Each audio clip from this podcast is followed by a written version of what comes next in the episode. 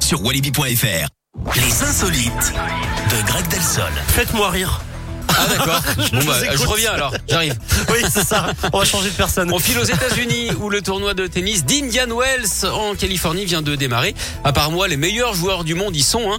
Et parmi eux, le joueur préféré des maçons, l'Écossais Andy Murray. Il lui est arrivé une drôle de péripétie euh, récemment. On pense bien. hein.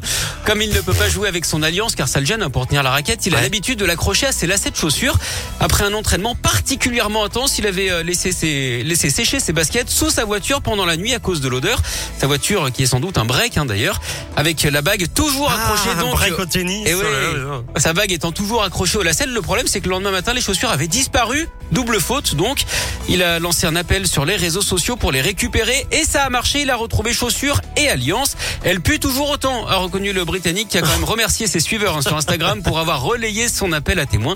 En parlant de tennis, Eric, est-ce que vous connaissez la compétition qui ne vaut pas un clou Eh bien, c'est, euh, je ne sais pas.